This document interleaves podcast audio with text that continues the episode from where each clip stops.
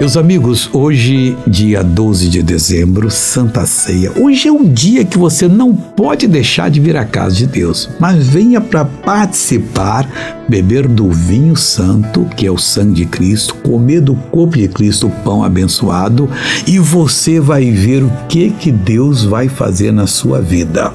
Olha o que o, rei, o, o salmista do Salmo 113 escreveu: Desde o nascimento do sol até ao ocaso, que é o pôr do sol, seja louvado o nome do Senhor. Quer dizer, não tem de parte ou outra. Você sabe que o sol, ele nasce entre aspas, ele está sempre brilhando, quer dizer, desde o nascimento dele e tal. A terra que vai girando, como ela é redonda, aí faz o momento de noite e dia, que ela vai girando diante de Deus. Quando o sol está nascendo, não, a terra está passando em frente do céu, agora onde eu estou, está começando a passar em frente do sol. Daqui umas seis horas vai esquentar esquentar e vai ser algo é, de bastante calor, mas depois também vai esfriar à noite. Mas a bênção de Deus não esfria, não, ela é sempre sua. Agora eu oro por você, Pai.